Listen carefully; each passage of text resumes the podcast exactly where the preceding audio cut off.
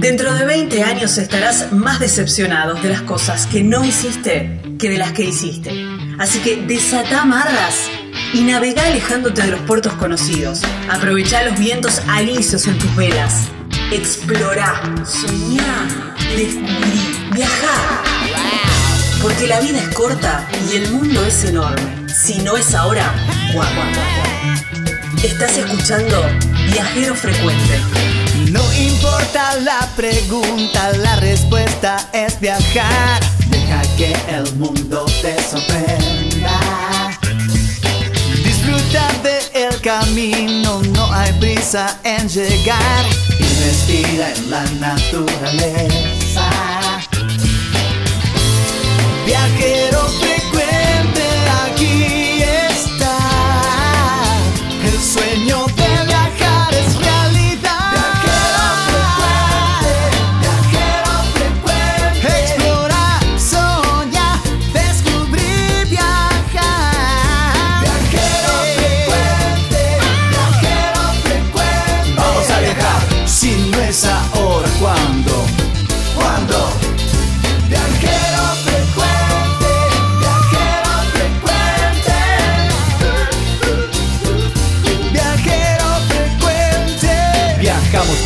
cambiarle la ropa al alma. Tienes que tomarlo con calma. Un gran viaje que te entrega al cielo. Siempre comienza con un paso pequeño. A tu sueño, dale, dale vuelo. Y viajero frecuente te dirá que hay de nuevo.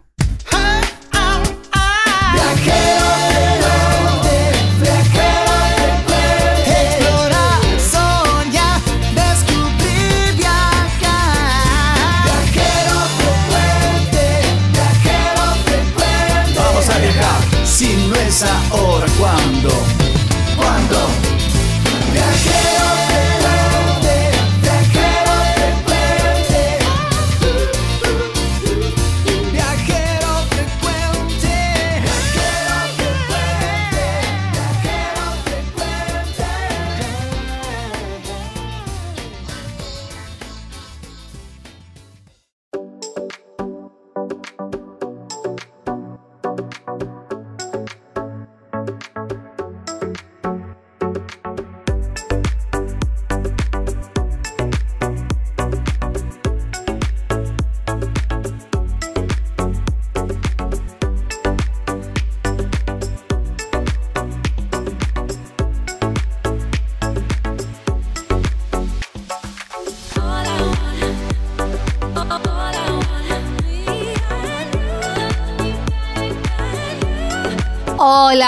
Bienvenidos a Viajero Frecuente Radio, este programa que te lleva a viajar a través de las palabras. Gaby Jatón es mi nombre, Lucas Giombini es quien edita y esta semana, bueno, traemos la verdad que notas súper interesantes, como dos provincias que he estado recorriendo en los últimos dos meses. Nos vamos para la provincia de La Rioja, estuve hace poquito, hará menos de tres semanas. La verdad que una provincia preciosa y descubriendo esos lugarcitos, esos rinconcitos y saliendo del estereotipo, saliendo de lo clásico. Y llegué a un pueblito muy chiquitito, Santa Vera Cruz, en la costa riojana, muy cerca, unos 100 kilómetros de, del- de la ciudad capital de La Rioja, para visitar el castillo de Dionisio. Un lugar, una construcción que, a ver, es eh, muy muchas líneas curvas. Bueno, les mm, van a ver imágenes en las redes sociales y la verdad que le, muy particular con una historia muy particular también y de eso vamos a estar hablando. Después eh, nos vamos para la otra provincia que estuve visitando. Dio la casualidad, ¿eh? no lo hice a propósito, pero dio la casualidad. eh, que mm, estuve en la provincia de Misiones en julio. Y bueno, estuve visitando cataratas. Dentro de los recorridos de cataratas hay unos recorridos muy interesantes, muy interesantes para si ya fuiste, ya fuiste varias veces o, o querés conocerlas desde otro lugar. Bueno, no solamente las pasarelas, sino también están estos recorridos muy interesantes y de eso vamos a estar hablando. Nos quedamos en la provincia de Misiones porque el viajero es de la provincia de Misiones, es de Puerto Iguazú, pero vamos a, mm, nos va a contar eh, un recorrido que hizo un, um, el camino, digamos, el, el famoso Camino de Santiago, el Camino de Santiago Compostela que fue inspiración también para empezar a formar un camino en la provincia de Misiones, ¿eh? visitando las reducciones jesuíticas o pasando y también por supuesto caminando por el medio de la selva, visitando sus pueblos, conociendo su gastronomía. Y la verdad que un muy bonito relato, un muy lindo proyecto también que mm, ojalá salga pronto porque es una muy buena propuesta para hacer en la provincia de Misiones. Este es el programa número 376 de Viajero Frecuente Radio. Lo pueden encontrar, por supuesto, en las en redes sociales, lo pueden encontrar en Spotify, en YouTube. Y yo no hablo mucho más. Ya preparaste todo, ahí te preparaste el mate, listo, listo, preparado para disfrutar y viajar a través de las palabras. Aquí comienza Viajero Frecuente Radio.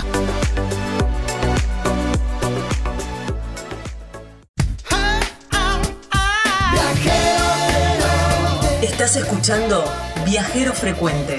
Encontrarnos en Facebook como Viajero Frecuente Radio, en Twitter arroba Viajero Radio, en Instagram Viajero Frecuente Radio. Vamos a viajar, si no es ahora. ¿Cuándo?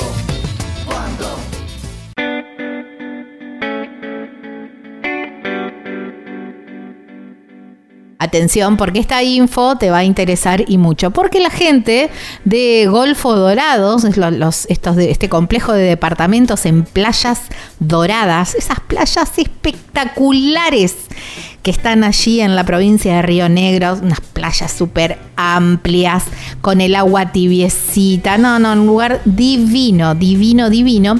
Tiene una promo que desde el primero de septiembre hasta el 30 comienzan a recibir reservas para octubre, noviembre y diciembre. Atenti porque son con tarifa de temporada baja y la temporada baja, ojo, sigue hasta el 20 de diciembre. Increíble.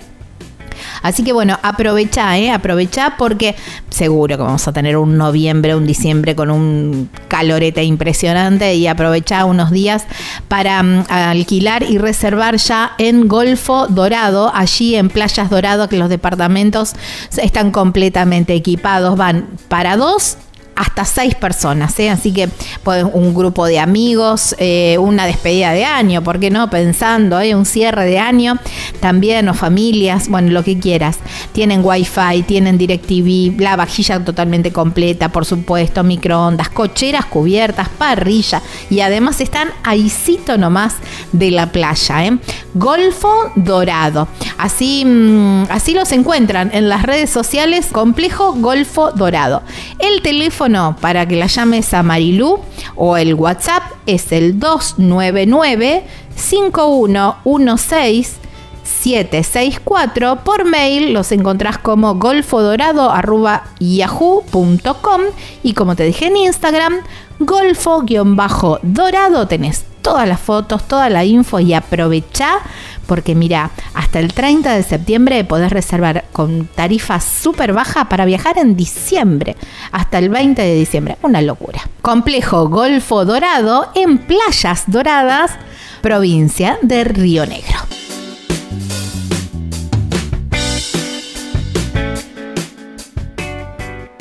En la hoja de ruta de viajero frecuente nos toca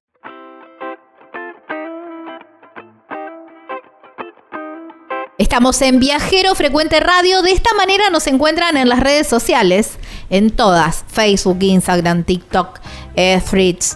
Pero también si quieren volver a escuchar este programa, quieren volver a escuchar esta nota, lo pueden hacer en Spotify o cualquier otra plataforma que normalmente escuchen podcast y lo hacen con, nos encuentran como Viajero Frecuente radio. No se olviden de radio. Lo mismo si quieren eh, con imágenes, quieren escuchar esta nota, pero también con imágenes. Lo pueden hacer en nuestro canal de YouTube. Allí nos encuentran como Viajero Frecuente Radio. No se olviden de radio, si no les aparece el tema de Montaner. ¿eh? y allí tienen todas las notas separadas por eh, en listados de reproducción, por regiones, por provincias, para que sea más fácil encontrarlo. Hablando de provincias, nos vamos para la provincia de La Rioja, una provincia que he recorrido hace poco y la verdad que me quedé enamorada de sus, de sus lugares, de sus rincones. Esa era la idea también, conocer eh, un poquitito más en profundidad. Y mm, ya casi de regreso, muy cerquita de la ciudad capital, de la ciudad capital de La Rioja, ¿eh? Me, me, encontré con un lugar muy, pero muy, pero muy bonito. Se llama, el lugar se llama Santa Vera Cruz. Es un pueblito que está, hay que subir, digamos, hay que desviarse de la ruta principal y empezar a subir en un caminito angosto que empieza a subir, a subir, a subir, a poquito, a poquito, a poquito, a poquito, hasta que uno llega a una construcción muy, pero muy bonita, muy linda, muy llamativa, que se llama el Castillo de Dionisio, con una historia muy particular que no la voy a contar yo, la va a contar Pedro Fernández, que es quien está a cargo ahora de, este hermoso lugar, y lo tengo del otro lado de la línea. Hola Pedro, gracias por tu tiempo y bienvenido a Viajero Frecuente. Hola Gaby, ¿cómo te va? Un placer saludarte realmente y saber de vos. ¿Cómo te va? Bien, bien, muy bien. Bueno, hace, hace poco estuve recorriendo ese lugar tan bonito y, como decía, ¿no? En la introducción, con una historia muy, muy particular, con un constructor muy, muy particular, ¿no? Un, personaje eh, santafesino él. ¿Querés contar un poquitito de la historia? Sí, sí, don Dionisio Aiscorba, Dionisio Alberto Aiscorba es el nombre del autor realmente de esa obra, una gran obra de arte ubicada, como decías, en Santa Veracruz, a 120 kilómetros de la Rioja capital. Y mm, bueno, él eh, contabas que em, eh, era santafesino, bueno, después se fue para Tinogasta, me parece, o por ahí, y después se encontró en mueblero. Eh, claro, en realidad llega a los 53 años a Santa Veracruz sigue vendiendo muebles, en una carpintería muy grande en Tinogasta, en el lado de Catamarca, podría ser, pero a ciento y pico de kilómetros de donde está el asentamiento actual. Y bueno, encuentra su lugar en el mundo a los 53 años y a esa edad comenzó a juntar piedras en la mitad de la nada. Considera que estamos hablando 50 años atrás, no había ruta, asfalto, todo ese tipo de cosas que hoy tenemos no había. Y bueno, encontró su lugar y ahí comenzó a hacer una, una obra de arte juntando piedras y con cemento y piedra, eh, con esto una mezcla de culturas que hace de, figuras hinduistas, budistas, egipcias, católicas, de lo que simbolizan es lo que Dionisio pregonaba en palabras, que es la unicidad de Dios, el Dios único, es un pensamiento netamente espírita, eso no está hecho desde un punto de vista religioso, bueno, cree en la religión o considera, mejor dicho, que, que las religiones dividen al ser humano y si miramos dos minutos la, historia, le damos la razón porque nos venimos matando a los seres humanos hace siglos por cuestiones religiosas. Bueno, y en realidad un espíritu, eso es lo que fue, y lo que traslada al arte es toda una filosofía de pensamiento este, milenaria, en definitiva, ¿no? Pero bueno, está por, este, como es, algo muy totalmente este, ecléctico, extravagante, 50 años atrás, ver esa obra, o 40 años atrás, ver esa obra en un pueblito de lo que ahora somos 120 habitantes. Claro. 130 habitantes. Em, por ahí leí en, que en alguna en alguna nota que él se inspiró en Gaudí, ¿puede ser o no? En realidad, a ver, eh, arquitectónica, desde el punto de vista arquitectónico, la obra tiene varias características, ¿no?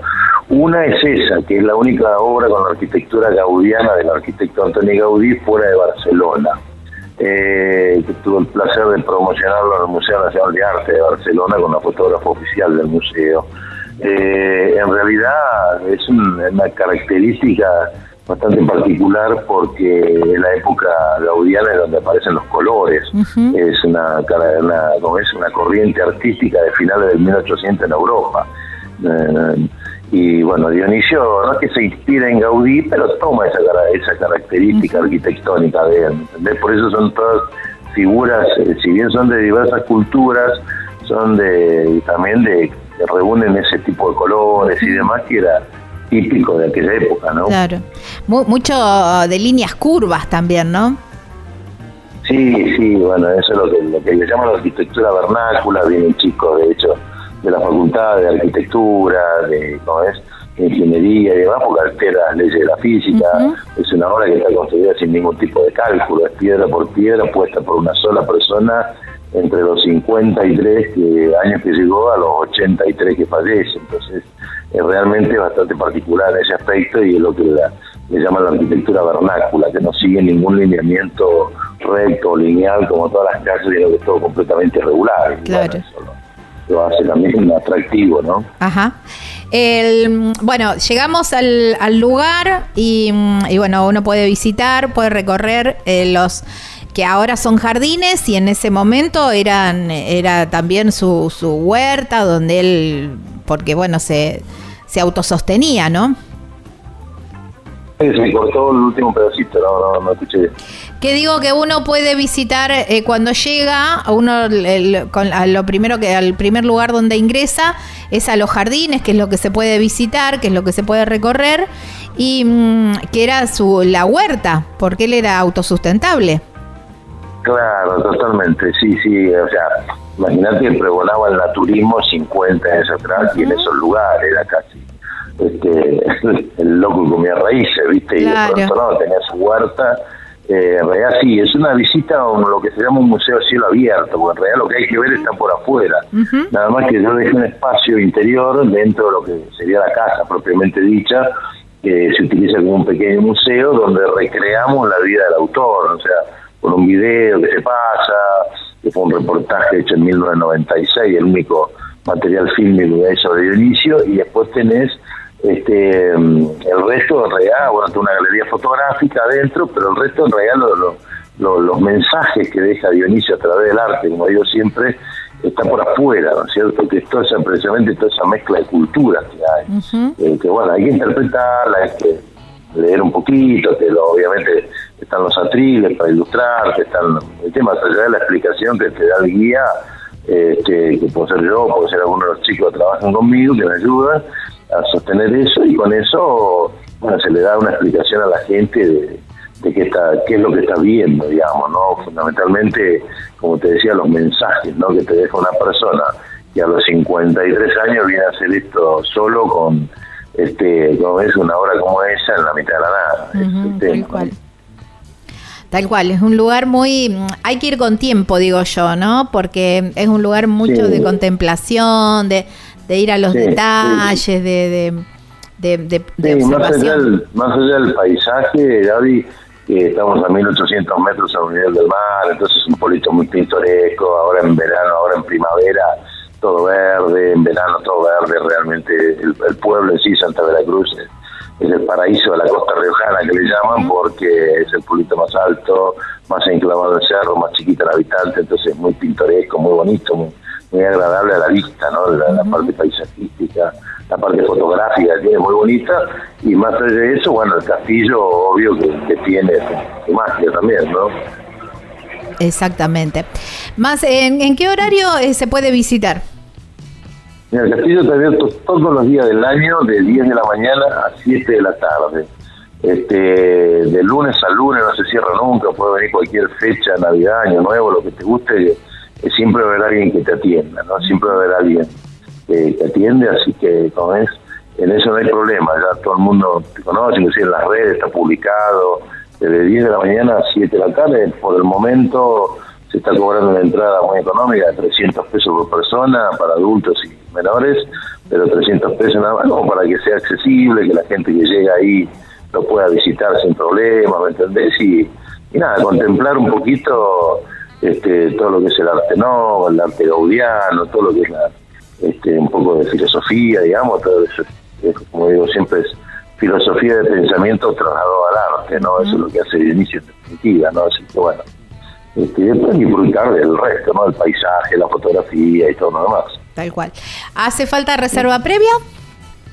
No, no, no, no, se viene directamente, de 10 de la mañana a 7 de la tarde, a veces por ahí para la gente que vive más cerca, uno recomienda que no vengan por ahí un feriado largo, cosas así, porque viene mucha gente, gracias a Dios, ¿no? entonces se hace un poco más masivo y por ahí no se alcanza a disfrutar tanto como uno quisiera, que la gente se conecte con la obra, se conecte con, con Dionisio, ¿entendés? con la parte artística de él. Entonces, a veces por ahí en día de semana puede mucho mejor, ¿viste? Que un sábado y domingo, ponerlo, un periodo largo. Pero puede venir todos los días que quiera, o sea, está abierto todos los días, no se cierra nunca. Ahí está. Perfecto. Bueno, un lugar muy, pero muy recomendable para visitar ahí en, en La Rioja. Mi recomendación es ir con tiempo porque es, es, muy bonito estar ahí, bueno, y quedarse y charlar. Y bueno, si por ahí mm, tenés la suerte, como tuve yo, de encontrarte con Pedro y, y seguir charlando, ¿no? Bueno, gracias, Gaby. Sí, siempre es un placer. Yo, o sea, ahora estoy de viaje, a veces ahora tengo que venir a la FIT, la Feria Internacional de Turismo, a fin de mes pero si no, trato de estar siempre, yo te voy a tener todo el día, ¿viste? dentro de ese horario estoy atendiendo, así que en eso no hay, no hay problema. ¿viste? Ahí está. Bueno, te mando un abrazo enorme y bueno, seguramente nos encontraremos en FIT. Bueno, ojalá que sí, seguramente, y bueno, cuando guste, invito a todo el mundo que, que vaya a conocer el castillo de Dionisio, que lo googlee un poquito para darse cuenta este, de qué se trata, pero que venga, como decimos, con tiempo, con ganas de de contemplar, de hacer un poquito, de aprender un poquito de filosofía, del arte, de la vida, de todo, y realmente vale la pena. Así que mil, mil gracias por, por ayudarme a difundirlo. No, por favor, gracias a vos. Abrazo enorme. Un beso grande, ya Chau, chau. Bueno, estábamos hablando con Pedro Fernández, ¿eh? él es el, el, el, actual propietario de este lugar muy pero muy bonito, el Castillo de Dionisio, allí en Santa Veracruz, en la provincia de La Rioja, aquí en la República Argentina. Ya hace un tiempo que te vengo comentando que la gente de hospedaje sobre ruedas tiene muchas posibilidades para que vos puedas cumplir tu sueño de rodantear en una casa rodante, por supuesto, y hay de, con varias capacidades para dos, para cuatro, para seis personas, bueno, diferentes opciones para los diferentes tipos de viajes y las cantidades de personas. Pero siguen avanzando, ellos siguen apostando y ahora está la posibilidad también que alquiles motorhome. Si por ahí decías, no, la casa rodante no es lo mío, no sé manejar con un tráiler, tengo, tengo ciertos temores, o, decís, bueno, no, quiero un motorhome, bueno, ahora también tenés motorhome, tenés lo mejor de los dos mundos, la casa rodante que a mí me encanta porque te da la posibilidad de desenganchar en un camping en algún lugar y después seguir, eh, hacer los recorridos en tu vehículo sin tener que estar con tu casa a cuestas y eso está buenísimo. Pero también tenés la posibilidad de alquilar un motorhome y mientras vas viajando, alguien puede ir durmiendo, otro puede ir mateando. Bueno, también te da esa posibilidad o de parar y estar con tu casa a cuestas en cualquier momento también. Todo tiene sus pros, todos tienen sus contras, pero lo más lindo, lo más bonito es que podés viajar y la gente de hospedaje sobre ruedas te da las dos opciones para que vos elijas cuál es la más conveniente para tu viaje. ¿Cómo te contactás con Caro, eh? con Carolina al 264 414 5703 en Instagram la encontrás o en Facebook como Hospedaje sobre Ruedas, allí por la zona de Cuyo, aquí en la República Argentina. Estás escuchando Viajero Frecuente. Viajero frecuente, viajero frecuente. Explorar, soñar, descubrir, viajar. Imagina despertar cada mañana con una vista impresionante de los cerros que rodean a las cabañas, que tienen unos ventanales con unas vistas panorámicas espectaculares en cualquier momento del día. Esto es posible y sucede en Tafí del Valle, provincia de Tucumán, en las cabañas Pacarina. Un sueño, soñadas, porque además están completamente equipadas, tienen todo lo necesario para que tu estadía sea perfecta, con una decoración muy cálida, muy acogedora y además, por supuesto, Marisa y toda su familia siempre, siempre disponibles para atenderte en lo que necesites. Tafí del Valle con toda su magia te espera y las cabañas pacarinas son el lugar perfecto, perfecto para que vos puedas tener una estadía maravillosa. ¿Cómo haces para reservar? 381 331 3588 es el teléfono o el WhatsApp. En las redes sociales los encontrás como Cabanas Pacarina, Pacarina con Q. Y hay una página web súper completa donde tenés todos los enlaces y además muchísima información. Es www.cabanaspacarina.com.ar allí en Tafí del Valle, provincia de Tucumán, aquí en la República Argentina. Si no es ahora, ¿cuándo? No importa la pregunta, la respuesta es viajar. Deja que el mundo te sorprenda. Disfruta del camino, no hay prisa en llegar. Y respira en la naturaleza. Viajero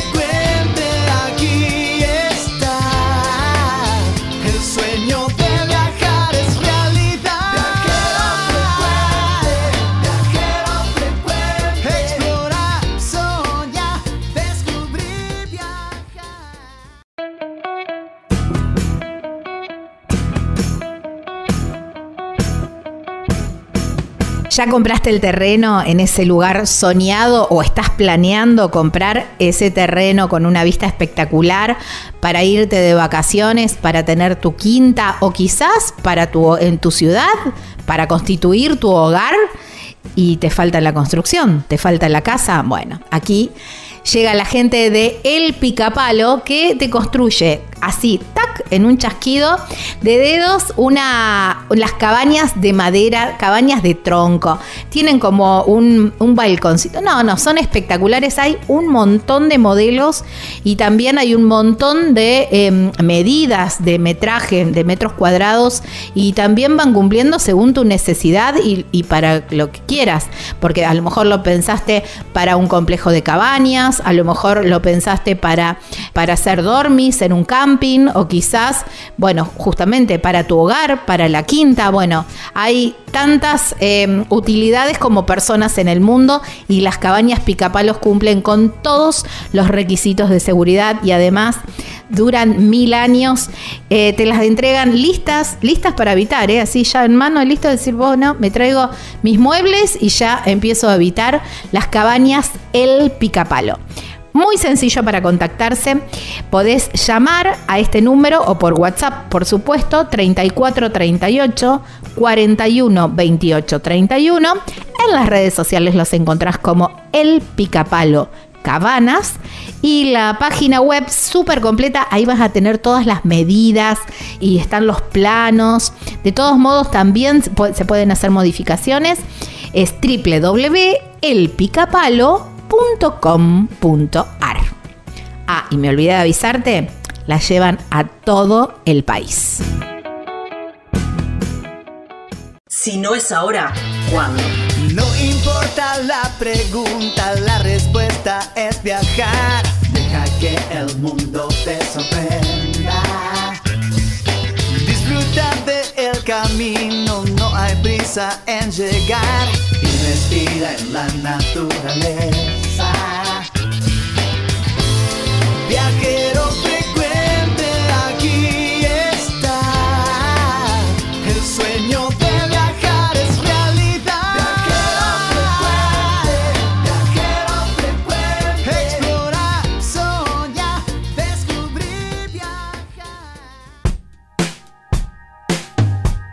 Estamos en Viajero Frecuente Radio. De esta manera nos encuentran en todas las redes sociales. Bueno, nos vamos para eh, Cataratas. Me encanta, qué lindo destino. Misiones en general es un hermoso destino y no solamente, como siempre lo digo, no hay que quedarse solamente con cataratas porque toda la provincia es preciosa y bien vale tomarse unos cuantos días y hacer todo un recorrido porque además todo queda muy cerquita.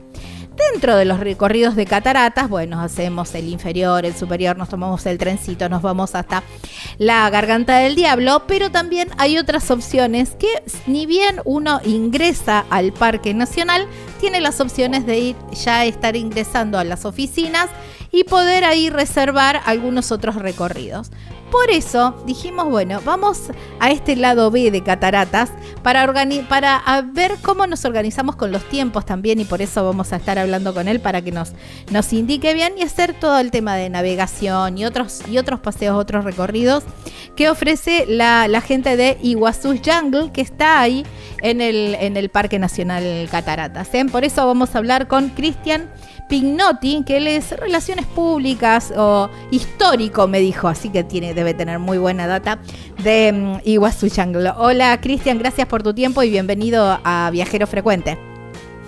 Gracias, gracias por la, la comunicación, Gaby. Acá siguiéndote tu, tu curiosidad de cataratas, contame. Bueno, no, contame vos. A ver, ingresamos a cataratas lo ideal, siempre lo decimos, es ingresar bien temprano, 8 de la mañana. Estamos ahí paraditos en la puerta, se abren las puertas del parque. Ingresamos y ahí a 15, 20 metros, quizás un poco menos, están las oficinas de Iguazú Jungle. ¿Y qué es lo que podemos reservar? ¿Y qué es lo, cuáles son así? Para quien por primera vez ingresa a Cataratas, ¿cuál es tu consejo? bueno, ahí cuando vos llegás al parque vas a ver qué es lo que más se adapta a tu a tu voluntad, a tus ganas de, curiosear, de conocer la selva, de que explote. Hay diferentes opciones, digamos, de que explote tu adrenalina o no. Hay paseos eh, en los dos niveles del río, o sea que vos vas a poder durante el día, cuando volvés de la garganta, no repetir el tren y volver haciendo un paseo inmerso en la selva navegando a remo. Podés empezar tu día entrando a Cataratas por Agua, que es, no diría que es el lado B, sino que es el lado A en lo que hace a la relación del, del turista con lo que vino a ver. Ingresar por el cañador hasta verlas a todas juntas es algo que va a quedar en tu memoria para siempre. Y también al final del día, en uno de los días que vos venís al parque, al final del día podés volver por eh, el lugar de la ruta con la que llegaste al parque, volver a Iguazú por el río, como en la avenida del agua, le decimos, ¿viste? volviendo en unas, en unas lanchas eh, de manera muy tranquila, en compañía de un día, pero teniendo en cuenta, dice que vos vas a volver el río Iguazú de, sobre una margen del río tenés al Parque Nacional Brasilero, que es Patrimonio de la Humanidad, y sobre la otra margen al Parque Nacional Argentino. O sea, no se da en muchos lugares que vos tengas dos patrimonios de la humanidad que cobijen tu navegación. Entonces volvés navegando por la selva hasta el donde confluyen los tres países, ¿viste? Brasil, Paraguay, Argentina. ¿Perdón? En el hito Tres Fronteras. Eh, claro, volvés, unís el parque eh, con, el, con las tres fronteras navegando por el río. Son unos 18, 20 kilómetros de navegación de punto a punto y es realmente muy digamos, como nuestro nuevo bebé, ¿viste? Es algo que, se está, estamos dando los primeros pasos hace menos de un año, pero realmente es un paseo, los comentarios de la gente son muy lindos porque se hace la tardecita, ¿viste? Es, pero cosa te digo, es un, es un ambiente que no que es muy sobrecogedor, ¿viste? Porque estás siempre entre los dos parques, es un río limpio, sin, sin no hay huella del hombre, ¿entendés? No hay construcciones, es todo como un viaje en el tiempo en algún punto, ¿viste? Tal cual, sí, sí, me lo imagino de, de esa manera. Si uno eh, toma, ese, eso siempre se hace a la tardecita, hay que tener la precaución entonces de haber tomado un transporte eh, para llegar al parque, digamos, porque si no, no tenés forma de arreglarte. Gracias, gracias totales. Y si alquilaste un auto o viniste en auto, venite un día en un transporte público al parque o en un en algún transporte de Iguazú, un, taxi, un remis, lo que vos quieras, pero deja el auto, desenganchá de eso y desde eso que se llama manejar o, lo que vos viniste y te dejás ir con esto, ¿viste? A las 4 de la tarde Eh, tenemos una página donde vos podés ingresar y saber bien cómo está el río, hay, hay un WhatsApp donde nos, nos estamos todo el día encima, no es, no es un bot, ¿viste? estamos el mismo que está mirando la catarata te contesta. Qué bueno. Eh, Somos, bueno, somos de, de esa escuela nosotros, somos de la escuela del, del tete a tete con la Sí, gente, que se saque las curiosidades y pues, nada. y eso se No sé si agradece. será, viste, de, de toda la vida de estar en el parque, viste, que la gente está en el parque y quiere preguntar, saber, y bueno, ahí estamos. Está bien. Eso se agradece, se agradece muchísimo. El, el- el que te conteste una persona del otro lado. Eh, entonces, Sí, bueno, sí, sí. como Tenemos, tenemos dos cosas que son atípicas. Mira, eso que te, que te contesta es, es alguien que está en el lugar en serio, que no que está en un lugar, viste, con un micrófono y dice cualquier cosa, con todo respeto por el que lo hace, pero no somos nosotros. Y lo otro que es súper, que lo vemos, debe, ser de las pocas cosas que no te, no te, no te hincharon, viste que casi todo es este campaña, campaña, campaña, y, y está bárbaro, felicitaciones, viste, que logren, pero esto es, la gente viene porque se lo recomendó un amigo, el novio, el primo, que no, no te podés ir sin hacer esto, ¿entendés? Está la, lo que genera que, que te lo dice tu, tu, que, tu ser querido, ¿entendés? No dejes de ir con la lancha de la gran aventura, ¿entendés? O sea, son dos cosas que vos ves que la gente le pasa acá, que recibe información de primera mano, genuina, viste, que día a día cambia porque es un paisaje muy dinámico, viste, hoy tenés este paseo, este no, mañana llueve, todo cambia mucho, viste, vos vas a la mañana y ves las cataratas de un color y a la tarde con otro, todo eso está bueno que te lo adviertan o que te vayan más o menos diciendo, mira, te conviene a esta hora, a esta hora no hay lugar, todo ese tipo de cosas requiere mucho más, mucha eh, información bien de primera mano. Y después que, que la gente se ve necesitada de recomendarle a, viste, decirle, andá y no te pierdas eso, que, viste, rompe la, la, la maquinaria de que está todo como, primero el marketingial y después de qué será eso que me, me recomiendan que es, ¿entendés? Claro. Eh, de todos modos, yo digo, no, ese paseo se, se vende solo porque mientras eh, vas haciendo Claro. el recorrido por las pasarelas, vas viendo a, a los que ya están haciendo ese paseo, ¿no? Eh, Total, entonces sí, decir, sí. no, y escuchar los gritos, ¿viste? claro, de arriba se escuchan los gritos. Sí, sí, sí, sí, sí. Entonces decir, no, yo quiero hacerlo. ¿Dónde, dónde es que hay que ir? ¿Dónde, ¿A dónde eh, hay que embarcar? ¿Cómo hay que hacer? Esa es la, Sí, esa sí. es la pregunta, si por ahí pasaste o no lo, o no tenías la información o quiz- quizás no sabías de qué se trataba, bueno, cuando los ves ahí te dan muchas, muchas ganas. Bueno, empezamos por el final porque cerramos el día con esta navegación espectacular hasta Lito Tres Fronteras que te deja prácticamente en el centro de, de Puerto Iguazú, de paso, ¿no? Sí, sí, ahí, Te- te- al lado de la Intendencia del Parque. Claro, tal cual. Te deja ahí cerquita, así que muy buena opción, me encanta. De paso que eh, te, te olvidas el, el tema del de estacionamiento, si, si llegás si llegás en un fin de largo o en una temporada alta que hay, hay problemas con el estacionamiento y los espacios, bueno, ahí te tomas un transporte público y te olvidas Claro. de eso y de paso a la vuelta, mira, tremendo viaje. Haces el de regreso como broche de oro, ¿eh? me encanta, suscribo con eso. El, y después, bueno, decíamos que tenés este de, de la navegación, contame un poquitito cómo es esta, mm, este paseo de la navegación hasta la garganta del diablo. No, no, es el, el paseo. ¿Vos vi- viste que te tomás un tren para ir hasta la garganta? Sí. Bueno, ahí vos caminas, Ujú. llegás, la ves, después que podés unir, cerrar las mandíbulas, digamos, después de un rato, volvés a la estación. No repetís el tren, sino que desde esa estación volvés haciendo una suerte de camaloteada por la selva, con un guía que viene remando. Es un- todo lo que hacemos nosotros es náutico. Desde ahí arriba, como es el río Iguazú, antes que se despeñen las cataratas, es un río muy manso, muy verde, muy selvático, volvemos por, viste, por los huecos de agua que tiene la selva, navegando por adentro del monte, con un guía que viene remando, a veces gozamos de que no haya ni, ni un sonido en el aire Wow, qué lindo. y, y sale alguna charlita muy de naturaleza, ¿viste? Pero bueno, es el regreso, media horita de, de- de algo muy desenchufante que tiene, tiene consecuencias muy lindas para, para nuestro día, digamos.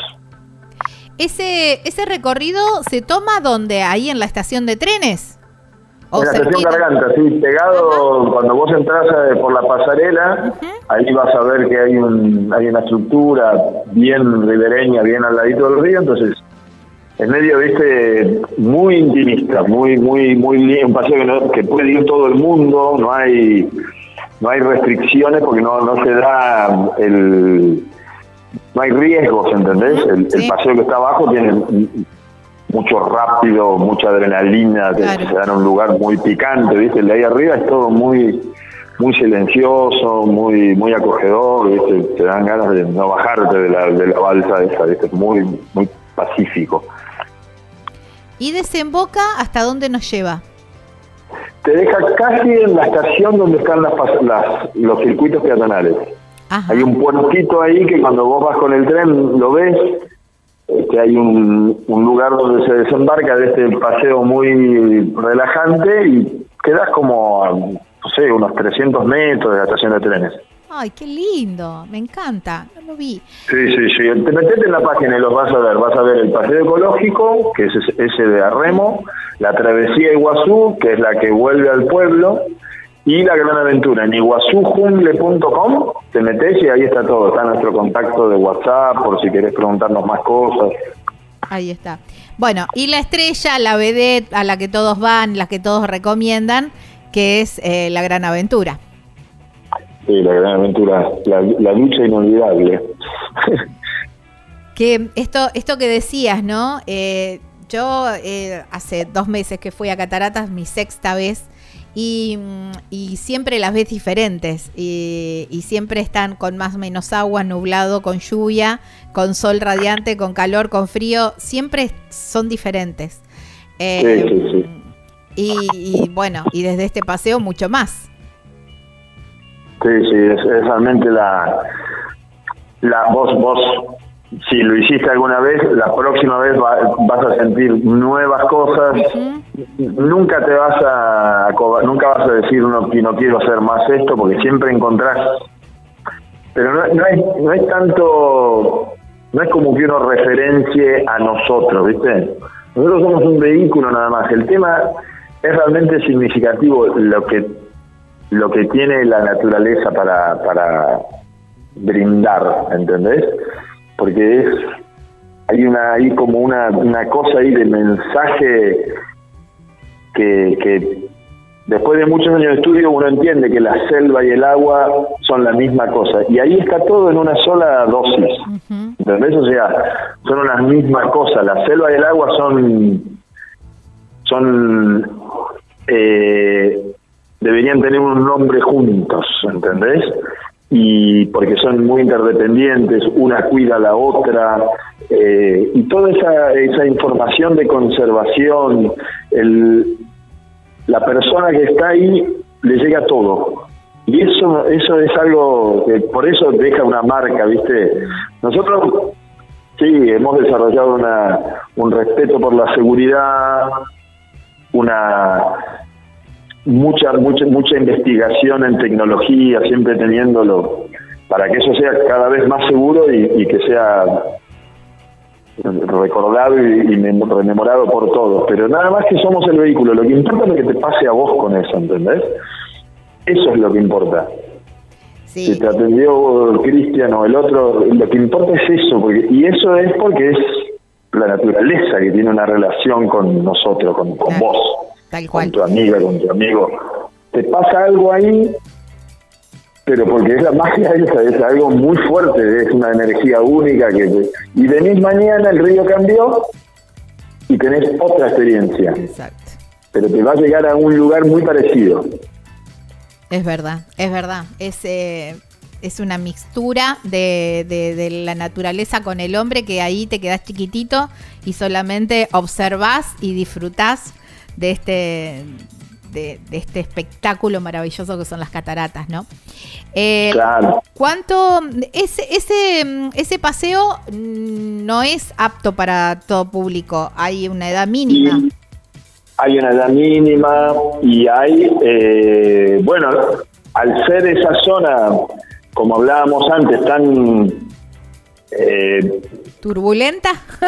ex- excesivamente, claro, es excesivamente agreste, ¿entendés? Como, como en el buen sentido de la palabra, el oleaje, to- to- toda la... Quizá te acuerdes, pero viste que cuando vos caminás por las pasarelas ves esas rocas gigantes que son fruto del de, de todo el desarrollo geológico del lugar y esas rocas gigantes tienen una eternidad, entonces tienen una, una flora acuática que está ahí eh, maridando con esas rocas y con el, viste que hay, te acordarás que en Garganta hay, hay hasta plantas que crecen en las rocas, viste, sí, o sea, es todo un lugar muy singular.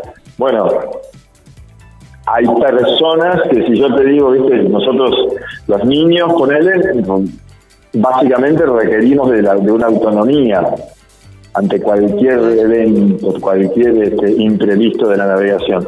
Que, vos que estás en un programa de turismo, ¿sabés qué nos, qué nos simplifica mucho? ¿Viste la fila de emergencia del avión? Ajá. que hay unas hay unos predicamentos de la, del, del, del- del personal de a bordo específico para esos que están de cada lado. Esos tienen que ser funcionales a la, al, al rescate, eh, poder interactuar con el con la azafata, con el capi, con el, el capitán de la embarcación del- de la nave. Lo mismo, básicamente, porque yo te voy a estar interactuando con otros si, si tenés que ir, no sé, tenés que frenar porque tenés que bajarte en un lugar, tenés que poder darle una mano. Bueno, viste que en el avión, si vos justo tenés un yeso, no podés ir a esa fila de emergencia. Por ejemplo. Claro. O, o no puede ir un niño, o no puede ir una persona recién operada, y así hay muchas este, dolencias o características o que, bueno, nada, nosotros primero, primero, primero que primero está la seguridad. La seguridad, Es que nosotros tenemos que volver habiendo brindado una experiencia maravillosa y no haberle afectado la calidad de vida de nadie y eso es con prevención. Bueno, entre otros, son muchas familias, nos pasa, te diría que semanalmente, casi que a diario, hijitos que cumplieron los 12 hace 10 días o hace un mes, que programaron el viaje para venir con los 12 cumplidos porque ya algunas veces fueron haciendo pucheros, ¿viste? Claro. ya eso lo tenemos. Y después, bueno, mamás esperando familias y hay una en la página está todo bien el detalle de aquellos que tienen que hacer o el ecológico o la travesía, que son los otros dos paseos, y este bueno, la, la gran aventura les, pu- les puede significar algún tipo de, de daño en su vida, digamos. Bueno, tampoco, bueno, la, igual como vos decís, ¿no? Eh, La seguridad ante todo y siempre, ¿no? Eh, eso es primordial, pero si están todas las condiciones dadas, no tengan miedo y, anímense a esta, a esta experiencia que es maravillosa también, ¿no? Sí, sí, no, no, más vale. Hay, que hay, que ser este así claro y- o por lo menos intentar ser claro y conciso cuando nos toca hablar de lo que es seguridad, pero bueno, ojalá que, que, que, se, que lo puedas hacer y cuando lo haces, bueno, hay una cantidad de vivencias que, que, Ah, es que maravilloso. disparan ahí, ¿viste? Sí, son únicas. Hasta ahí hay emuladores de este paseo, ¿viste? Pero no, no, es la, la naturaleza es imposible de emular. Claro, tal cual. Cristian, eh, agradecerte muchísimo por tu tiempo, por traernos un poquito, un poquitito de cataratas al, al programa, que siempre tiene Una- algo es una es una charla que una charla que salpica un poco, ¿viste? Sí, pero bueno, se disfruta, se disfruta un montón Sí, sí. y no importa la época del año que vayas, siempre, siempre vas a encontrar algo diferente, algo nuevo y si son todos siempre los mismos paseos, siempre el mismo recorrido, bueno, la misma naturaleza se va a encargar de ir cambiando esa, esa postal para que tus fotografías sean siempre diferentes. Sí, totalmente. Eh, mirá, hay un, hay un WhatsApp que eh, ahora que salió el, esta quinta versión del previaje hay muchas consultas o mejores épocas o combinarlo cuando vienen para la luna llena. Hay un WhatsApp ahí que es el, el 403372 con prefijo de Iguazú y ahí estamos todo el día eh, tratando de de ayudar a decidir o sacar dudas, viste, cositas que nos quieran preguntar, ahí estamos. Ahí está. De todos modos, en Instagram los encuentran como iguazú.jungle y están, googlean si no, y ahí aparece toda la información también. Estamos, sí, sí, estamos siempre ahí al, pie de cañón. Bueno, Cristian, agradecerte muchísimo por, por tu tiempo, como te dije, y, y, bueno, nos vemos pronto, porque yo siempre, una, una vez al año o cada dos añitos, me hago una escapadita hasta Cataratas. Dale, Gaby, gracias por llamar. Abrazo enorme. Chao, chao, hasta luego. Chao. Bueno, qué lindo, ¿eh? Siempre Cataratas, siempre se renueva, siempre se, se, renueva, es un destino que siempre está ahí. Estábamos hablando con Cristian Pignotti, ¿eh? Él es de Iguazú Jungle y estuvimos hablando sobre estos paseos, estos recorridos que le podés sumar a, a, las pasarelas. Por supuesto, allí, Cataratas del Iguazú, provincia de Misiones, aquí en la República Argentina. explorar,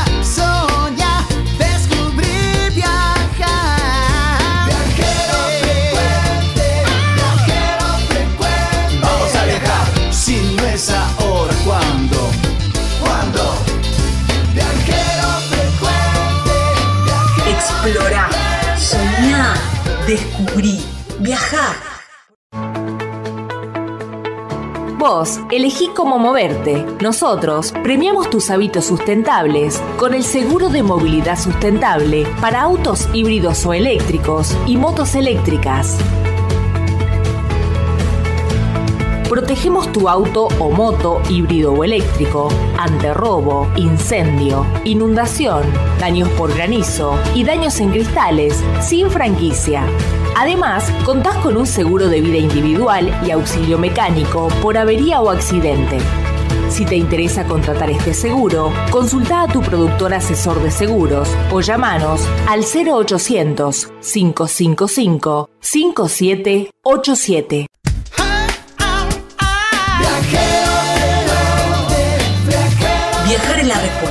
No importa cuál sea la pregunta.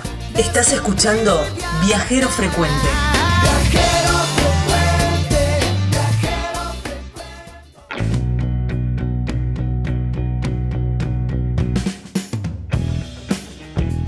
Estamos en Viajero Frecuente Radio. De esta manera nos encuentran en todas las redes sociales, ¿eh? Viajero Frecuente Radio. No se olviden de radio y allí aparecemos. Facebook, Instagram, TikTok, Threads. Pero además, como formato de podcast, pueden volver a escuchar esta nota, compartir, compartir el programa, recomendarlo. Mientras vas viajando, mientras vas haciendo ruta, bueno, podés poner ahí Spotify y lo encontrás como Viajero Frecuente Radio. Como formato de video, también sumado con imágenes, vas a encontrar esta nota en el canal de YouTube que se llama Viajero Frecuente Radio. No te olvides de radio, por favor. Y te invitamos también a suscribirte porque de esta manera también apoyas a nuestro proyecto. Bloque viajero.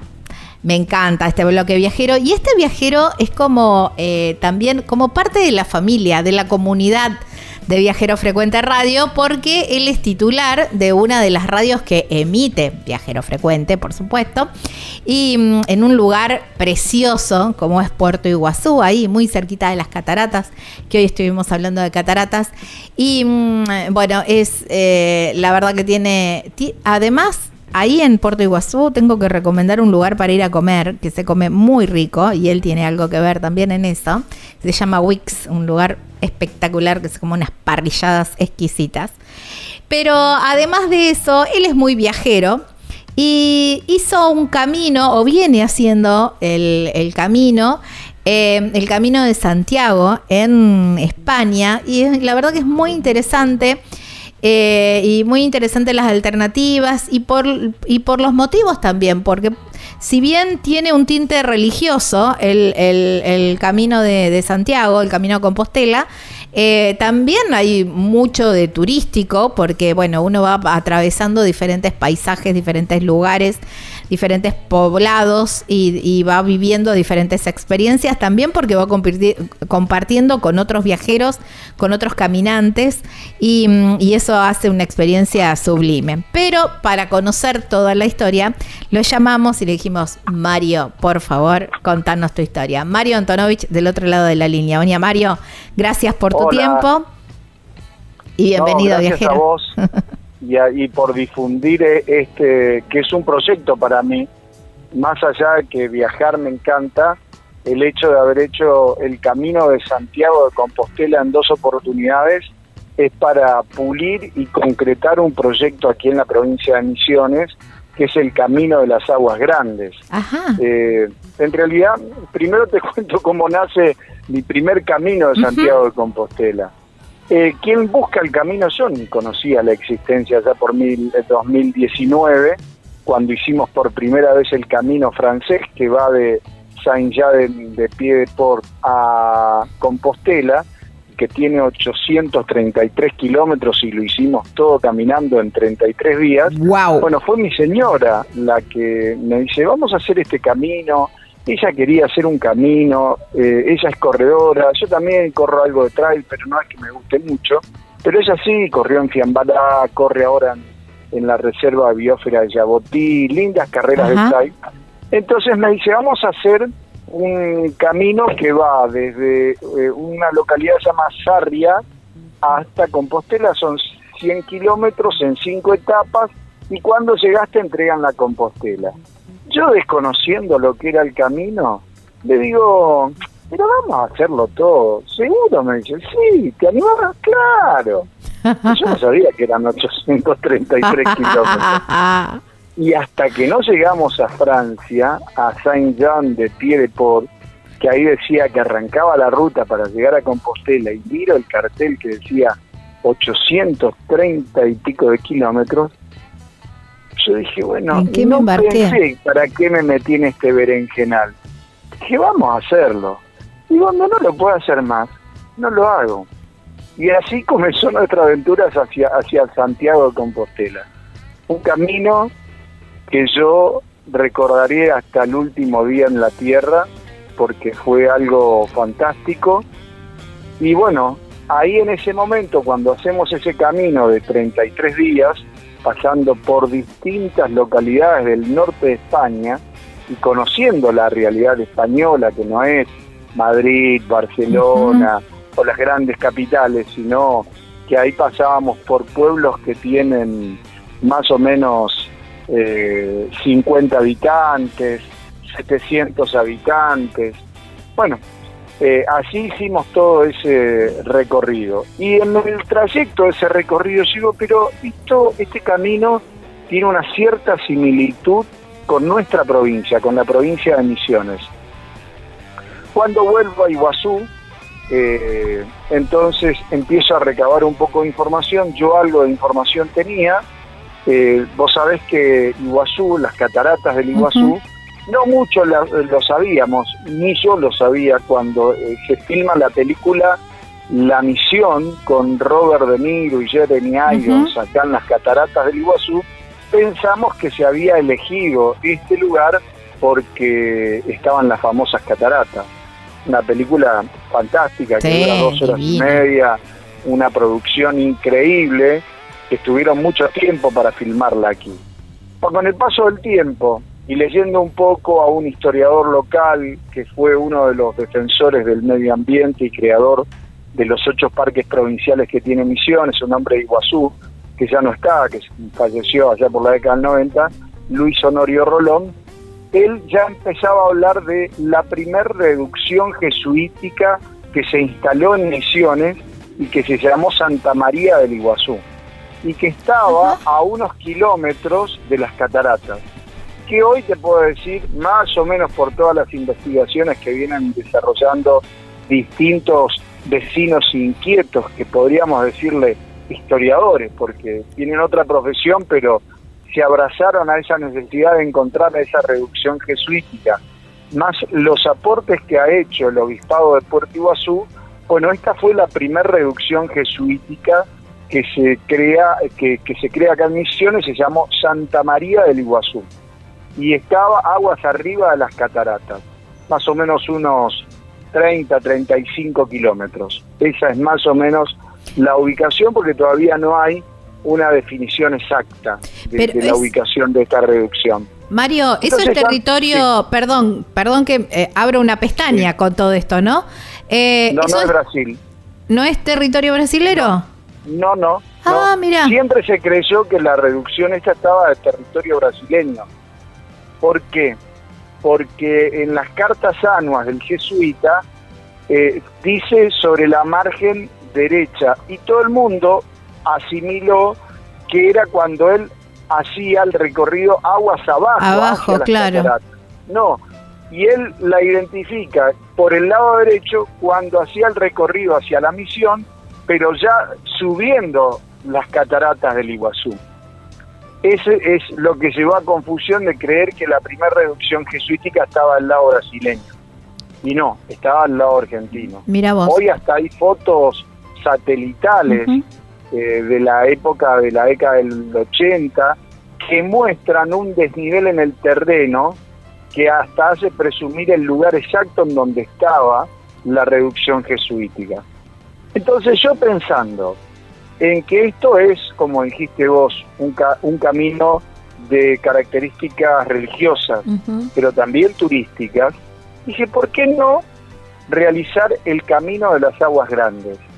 Y siempre se pensó acá que, bueno, eh, lo más convocante que nosotros tenemos en la provincia son las cataratas del. Iguazú, pero a 280 kilómetros por ruta, eh, 280 no, 260 por ruta, eh, hay un monumento que se crea durante la gestión del gobernador Carlos Rovira, que fue muy criticada, pero que hoy puede ser el centro distribuidor del turismo, que se llama eh, la Cruz de Santa Ana. De Santa Ana. Muy difícil de acceder a la Cruz de Santa Ana. ah, mira vos. Eh, Eh, sí, sí, sí, sí. Porque uno la ve en la ruta, pero no Ajá. sabe cómo llegar. Claro. Eh, porque la autovía eh, suficiente. Claro, no mm, tiene cerró los, los accesos. Eh, de hecho, Bueno, la estuve buscando para entrar. Yo estuve hace Sí. dos meses en Misiones, justamente haciendo todo acuerdo. este, esto de, de este recorrido de Misiones más allá de cataratas, ¿no? Y, mm, y bueno, llegué a las, a las ruinas de Santa Ana, al muy, muy difícil también, me- digamos, preguntando Sí, mucho. Porque la me colectora no está terminada. Claro, preguntando mucho. Y, y a la cruz no, no eh, desistimos porque No bueno se nos iba el tiempo y no no le encontrábamos el no encontrábamos el Claro. camino así que bueno un, ahí un llamadito por la de ruta atención provincial. claro por el otro Sí. claro después me dijeron cómo tenía que hacer Los pero que vivimos acá sabemos dónde están las cosas, entonces pensamos que Claro, que todo el mundo sabe. señalización. Claro, pero viste que cuando vas por la autovía, eh, encima Ajá. por ahí las velocidades que uno va por la autovía no te da el tiempo de, de ir razonando cuál puede ser la entrada Claro. o no. Y bueno, nos pasó, Bueno. pero sí es eh, un lugar fantástico. Sí, bueno, esa cruz también fue, eh, hay una iglesia y también fue bendecida por Benedicto XVI. Ajá. Entonces a mí se me ocurre crear el Camino de las Aguas Grandes, ya creando el emblema, haciendo una fundación, porque creo que esto no tiene que estar en manos de los estados, debe ser manejado por alguna fundación y por la Iglesia Católica, que debe ser la que entregue la Compostela. Eh, hablamos para hacer un convenio de hermandad, yo leí ya que Compostela tiene convenios de hermandad con otros caminos del mundo eh, principalmente en Brasil.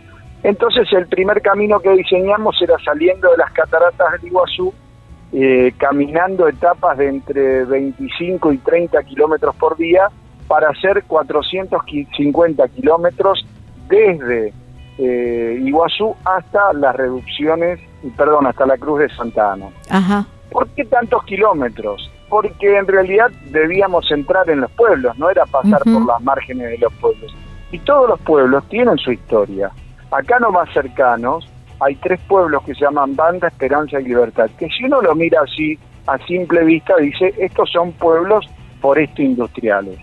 Pero ni los mismos misioneros saben que el primer tren de trocha angosta eh, para el transporte de la madera nativa, que la sacaban ahí desde Puerto Esperanza y por inercia bajaba, pasaba por banda y bajaba hacia el puerto de Puerto Libertad, eh, entre 1890 y pico hasta el eh, 1916, antes del inicio de la Primera Guerra Mundial, funcionó un tren conectando a esas tres localidades. Hay todavía vestigios de las vías férreas y los taludes que don- por donde transitaba el tren. Pero también eh, hay otros tipos de historia, como el establecimiento Puerto Bember, que es donde se producía eh, seda a través de los gusanos, eh, que fue una comunidad que hoy se llama Puerto Libertad, que está acotada por una importante empresa de, de forestal, pero que bueno, eh, es un pueblo que tiene su historia, que en la época de Perón eh, divide eh, esas tierras y se las saca a los hermanos Bember y convierte ese puerto Bember en puerto Eva Perón y toda una historia interesante y fascinante. Seguido de un pueblo que se llama Colonia Banda, no Wanda, porque Banda, Banda, es un eslavo de origen polaco Sí. o eslavo, o ruso, eh, ucraniano, eh, croata, somos todos eslavos. Y bueno, esa iglesia originalmente se hace, la iglesia de Sestochova, la construyen en un pueblo cercano, se llama Santiago de Liniers, que es donde llega la primer migración polaca a al norte de Misiones. Mira. Eh, después, eh, los colonos de Santiago de Liniers, que estaban casi 80 kilómetros, 70 80 kilómetros del río Paraná, era muy lejos para la conectividad, que era la única conectividad que tenía el norte de la provincia, porque acá todo llegaba por barco. Claro, sí, Hasta sí, el año sí. 78 no tuvimos ruta asfaltada, o sea, no, te estoy hablando de caminos inhóspitos, ¿no? ¿En serio? ¿Hasta el año entonces- 78? Sí, en el 78 se termina la ruta nacional número 12 hasta Puerto Iguazú. Ah. Antes era de tierra, era toda una odisea no llegar por acá. ¿no? Había que sortear todos estos arroyos, los puentes no eran tan altos, el chofer del colectivo tenía que ser bastante ducho para eh, tener eh, muñeca. No te olvides que Misiones se convierte en provincia en el año 50 y pico, 55 si no me equivoco, eh, porque hasta ese momento era territorio nacional Claro. y parte del norte se lo dividía, es toda una historia ahí que bueno, también es parte de la historia que vas a poder recoger en todo este camino, Mm, porque aparte Misiones es un crisol de raza en cada localidad Sí, que vas pasando, te vas encontrando con un pedazo de la historia, Sí. ¿no? Bueno, entonces esa es la idea, nace el, el proyecto, eh, creamos la fundación, eh, creamos los emblemas, este no sería el único camino, sino que después conectaríamos con otro camino que viene desde Paraguay, desde las reducciones jesuíticas de San Cosme, allá por las misiones eh, jesuíticas paraguayas, que está de Encarnación como a 120 kilómetros más arriba, yendo hacia, hacia Asunción por Ruta 1. Bueno, desde ahí tendrían que venir caminando, podrían pasar caminando por el puente San Roque González de Santa Cruz Posadas y llegar a la Cruz de Santana. Sería un camino más corto de unos 200 y pico de kilómetros. Y el otro camino que también estábamos diseñando es uno que venga de los estados del sur de Brasil, donde también hay varias reducciones jesuíticas y que eh, crucen el río Uruguay, pasen por Albapose, por esa zona, pasen por Oberá y sigan hasta la Cruz de Santa Ana. También un camino relativamente más corto. Para asentar los conocimientos sobre este camino es que en el 2023 y siempre con el auspicio de mi señora que es una viajera incansable, volvemos a Portugal, pero ahora para hacer el camino un poquito más corto, reflejarlo, disfrutarlo. El otro lo habíamos hecho cerca de en octubre, eh, no lo disfrutamos porque el clima era muy bueno. Este de acá, este último, lo sufrimos un poco, porque encima nos agarró la ola de calor. Ah, europea de este año y limpiamos el piso con la lengua. Vimos las diferencias que había entre el camino portugués y el camino francés. Eh, el camino portugués, particularmente el que va desde eh, Oporto hasta Aguarda, que es el primer eh, pueblo, o hasta Vigo, digamos. Eh, es un, antes de Vigo, hay otro pueblo que se llama, no recuerdo bien, creo que se llama La Marina, algo así, que es el camino portugués, es como que iba muy aislado de las comunidades, iba bordeando mucho el, el mar, ¿no? Vos veías el mar, toda una pasarela de madera elevada al mismo nivel, las, personas con sillas de ruedas podían haber hecho el camino, pero no tenía ese saborcito de compartir con las comunidades y ver el tipo de construcción, porque ahí se valoran muchas cosas, el tipo de construcción, la gastronomía, la gastronomía que tiene su identidad propia en localidades que vas pasando. Bueno, eso no lo notamos lo volvimos a sentir cuando eh, ya dejamos Portugal y, ya entramos en el último tramo final de, de Galicia, que es donde aparecen estos pueblos que cada uno también tiene su propia impronta. Por ejemplo, uno me acuerdo ahora, es uno que se llama Padrón, que es donde se plantan los famosos pimientos de Padrón, son unos pimientos que se hacen fritos y que se venden en toda España, ¿no? Eh, bueno, eh, entonces eso me dio para reflexionar este nuestro camino que, eh, que, estamos proyectando y en vez de sacarlo desde las cataratas del Iguazú, que es bastante complicado por los permisos de parques, bueno, decidimos que ahora cada uno de estos caminos salga de las catedrales de cada una de las ciudades de aquí, de esta triple frontera. Si vos querés salir, estás en Foz de Iguazú, bueno, tu primer jornada va a ser desde la Catedral de Foz de Iguazú, que está en la Vila A, y tenés que venir hasta Puerto Iguazú y son más o menos unos 23 kilómetros, o sea, esa sería tu primera etapa. Y al otro día continúas viaje. Si estás en Ciudad del Este, bueno, tendrás que venir caminando de la Catedral de Ciudad del Este hasta Puerto Iguazú, que también es una primera etapa, y si no, salís directamente desde la Catedral de Puerto Iguazú, que vas haciendo las primeras etapas. Y bueno, así nace nuestra, nuestra ida por el camino de Santiago de Compostela. Y cuando me entregan la Compostela allá en, España me preguntan los motivos, ¿no? Que era lo que vos planteabas. Si eran de carácter eh, religiosos o carácter turístico. Y yo le dije, bueno, que lo mío era turístico, ¿no? Mi señora le dijo que era de carácter religioso. Y así nos dimos cuenta que en el 2019 2.600 eh, eran 2.600 personas por día recibían la compostela. Pero aparte de quienes recibían la compostela, estaba quienes no recibían la compostela porque no lo hacían por ningún motivo ni para recibir ningún papelito.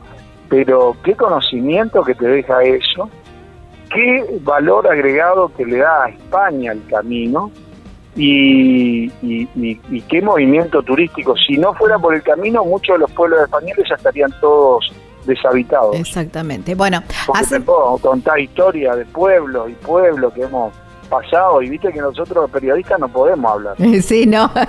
Por eso eh, hago un parate aquí para, para cortar el primer bloque. Vamos a seguir en el segundo bloque después de toda esta súper interesante introducción. Quiero meterme bien justamente en ese viaje, en cada paso, en los sabores, en los olores, en los colores. Quiero meterme en cada uno de esos detalles. Así que te pido por favor que me esperes un ratito.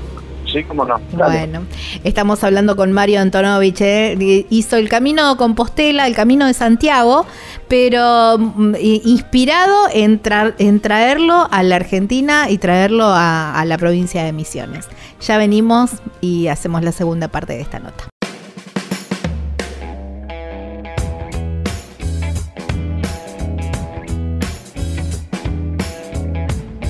Ya les había contado que en Puerto Iguazú estuve comiendo una parrillada exquisita, la verdad que muy, pero muy, muy rica, en Wix Bar, ahí en un lugar donde además podés ir a tomar, tomar unos tragos y, y pasarla bien, un lugar súper agradable, un entorno muy bonito, ahí bien cerquita del hito Tres Fronteras, con una vista muy, pero muy bonita, pero además, ¿saben lo que más me gusta de este lugar? Es que es inclusión al 100%. Tiene comida vegana, vegetariana, gluten free, bueno, la carta en braille, accesibilidad en todos los, en todos los sectores. La verdad que es un lugar muy, muy bonito que está abierto desde las 11 de la mañana hasta la medianoche, prácticamente todo el día. ¿eh? Wix Bar. Así lo encuentran en las redes sociales Wix Iguazú, ahí en Puerto Iguazú. Y hay un teléfono si quieren reservar es el 3757 62 49 24. Allí en Wix Bar, la verdad que es un lugar muy bonito, con una parrilla ahí, vas viendo, vas charlando con el asador, música en vivo, muy, muy buen lugar allí en Puerto Iguazú, provincia de Misiones, aquí en la República Argentina.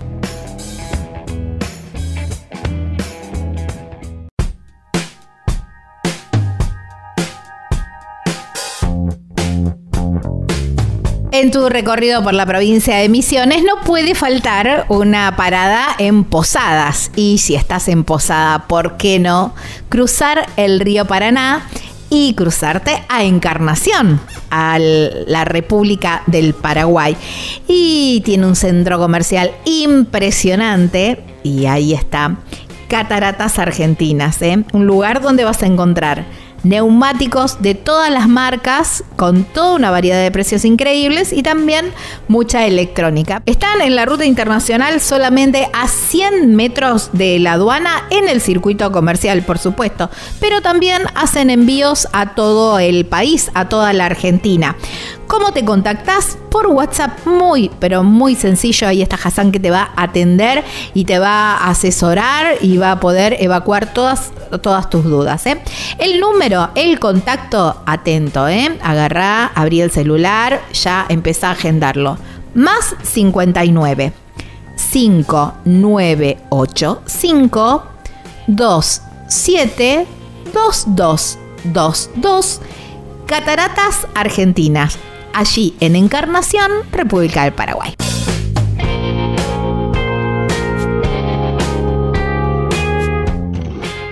Sigue la temporada a pleno de ballenas en Puerto Madryn y esta es una de las excusas para ir, pero hay tanto para conocer, tanto para recorrer, tanto para disfrutar que hay que optimizar bien los tiempos. Por eso hay que dejarlo en manos de expertos. ¿Para qué vamos a andar renegando? Animal Travel conoce perfectamente todos los itinerarios, saben los horarios que son óptimos para cada una de las experiencias. Déjalo en mano de ellos y vos solamente disfruta, para que tengas también ese tiempo libre para ir a comer algo rico, ir a probar mm, los platos típicos, algo rico dulce también, ¿por qué no? Animal Travel Madrid. Así los encontrás en las redes sociales, Animal Travel Madrid. Hay un teléfono que te podés contactar, que es el 280-477-7019. Hay una página web súper completa que vas a tener todas las descripciones de cada una de las excursiones que hacen. Por supuesto con los horarios, con el tiempo estimado, bueno, todo, toda la información.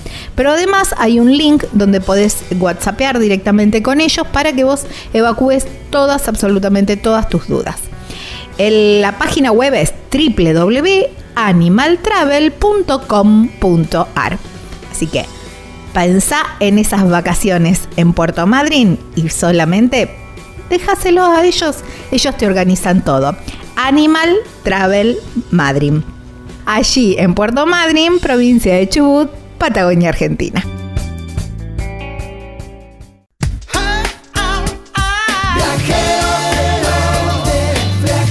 Viajar es la respuesta, no importa cuál sea la pregunta. Estás escuchando Viajero Frecuente.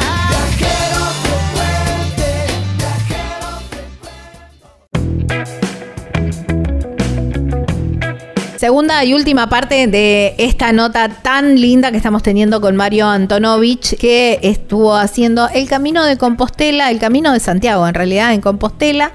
Y, y, se inspiró también, que fue como, fue como medio de casualidad. Che, yo creo que fue como, che, bueno, vamos a hacer una, un trekking, una caminata y se encontró con que eran 800 kilómetros, pero los hizo, volvió, dobló la apuesta, quiso traerlo a su provincia. Estuvimos hablando un poquitito de eso, un recorrido precioso, precioso que espero pronto se pueda, se pueda plasmar y, lo, y podamos hablar de eso como ya un hecho, ¿no?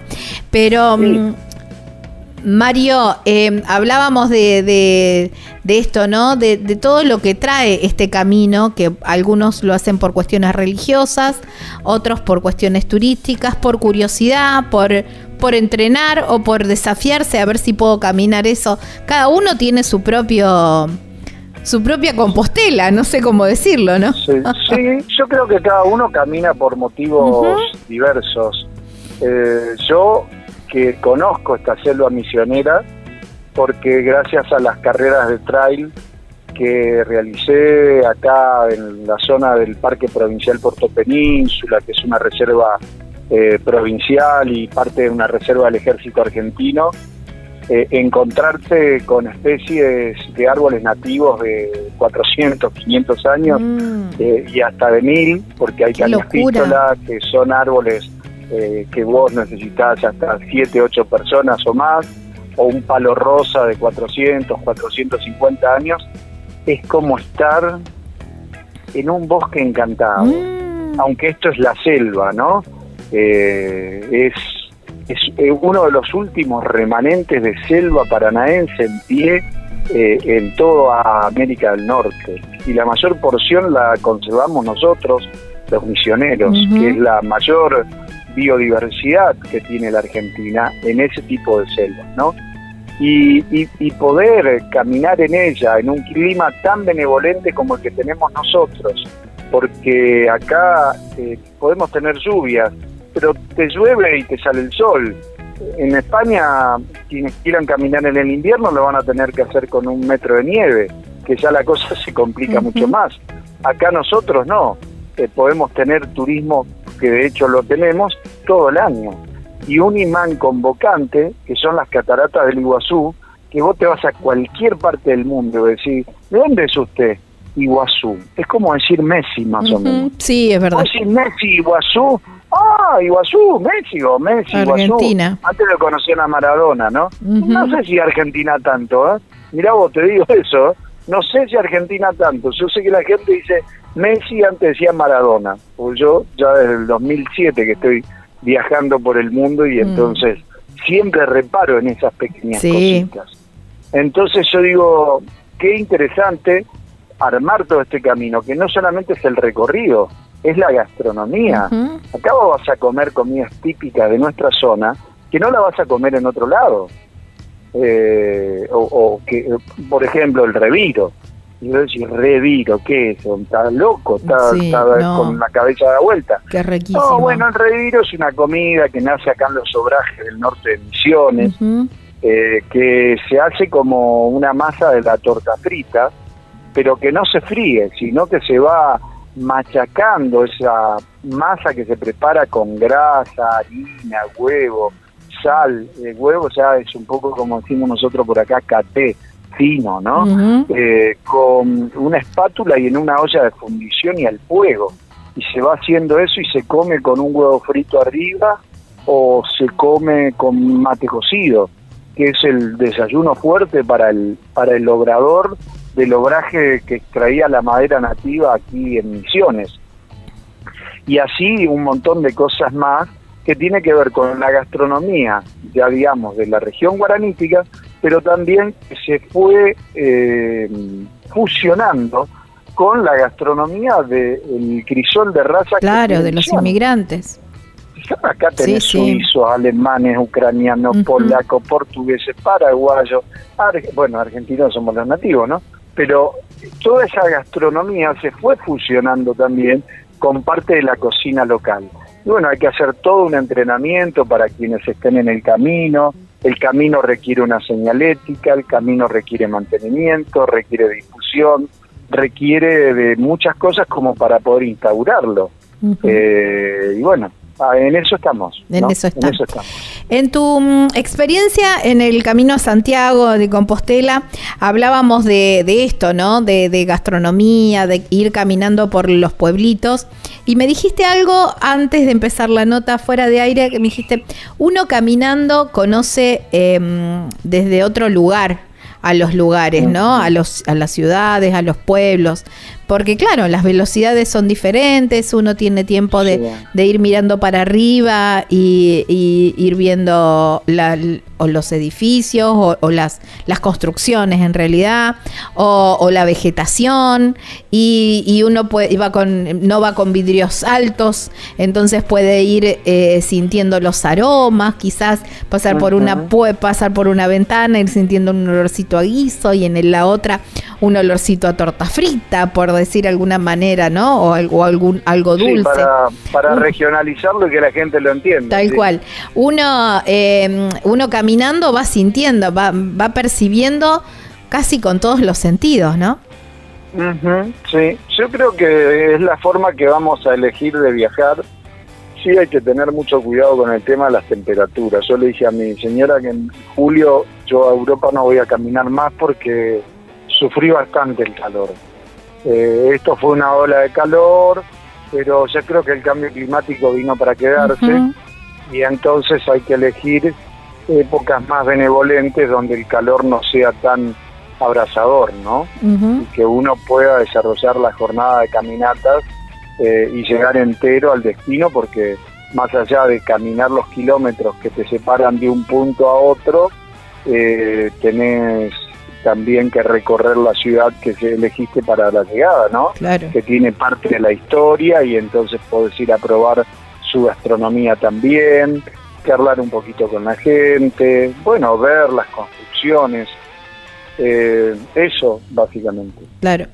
Eh, Mario, en, eh, ¿cómo iban armando el itinerario?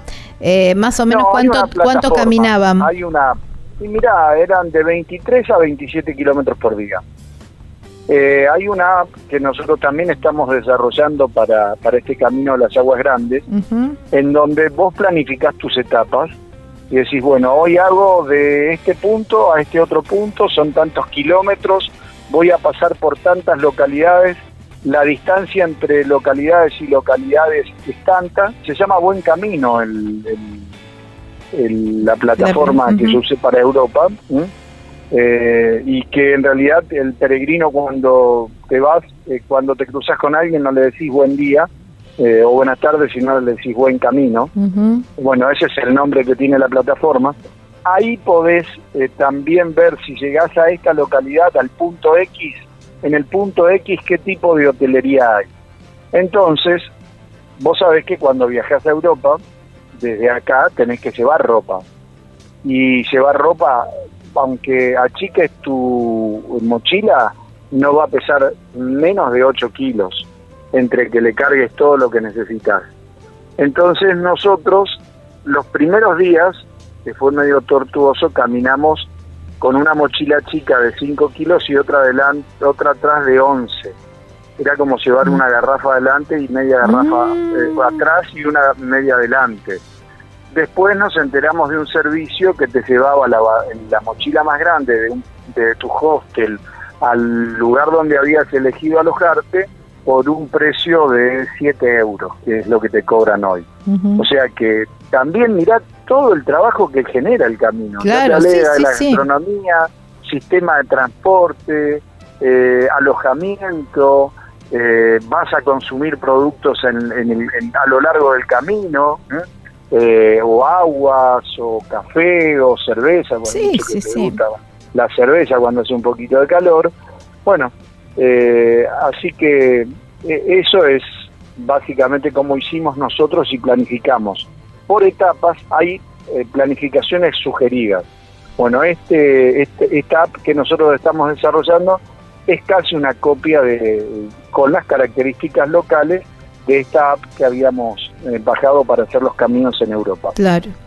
Eh, ibas, ustedes, bueno, tomaron un itinerario y después con el tema del alojamiento, ¿ya lo tenían reservado? Porque, No, no. bueno, hay varios No, tipos de alojamiento. un día anterior para saber a dónde íbamos a estar alojados y ahí contratábamos el, el servicio de transporte de las mochilas y le decíamos, estamos en tal albergue, en tal pueblo, que retiren nuestra mochila y la lleven hasta el pueblo siguiente o donde vamos a llegar, que es a 25 kilómetros.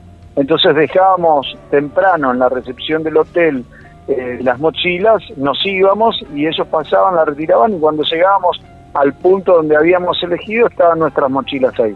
Y nosotros viajábamos con una mochila un poquito más livianita, de unos 4 o 5 kilos. Mario, ¿cómo mm, eh, vos decías más o menos 20 kilómetros por día? ¿Cuánto tiempo les llevaba mm, es, ese recorrido? El de, el de 200 y pico de kilómetros nos llevó 12 días. Y el de 830 kilómetros nos llevó 33 Ujú. días. Que creo que está preparado así 33 días principalmente por la edad de Cristo, ¿no? Claro, está bien. Para darle más misticismo todavía Sí, al camino. sí, sí. Y, Pero el camino es la vida, ¿eh? El, de, el, el más largo es el que más me gustó, porque uno tiene tiempo para reflexionar y, y hacer una introspección. Cosa que en el camino portugués, al caminar, ¿viste? Y solo caminar y caminar al rayo del sol, eh, sin tener ese contacto con las comunidades, como que la abstracción es casi imposible, porque aparte nos tocó un tramo que había mucha ruta, y cuando pasa un auto vos ya tenés que estar, eh, digamos, preocupado por, Claro. por el tema de los vehículos, ¿viste? En cambio en el camino francés no había nada de eso. No, era, era caminar por el medio del campo más o menos. claro. Y en este nuestro tampoco va a tener mucho contacto con la ruta.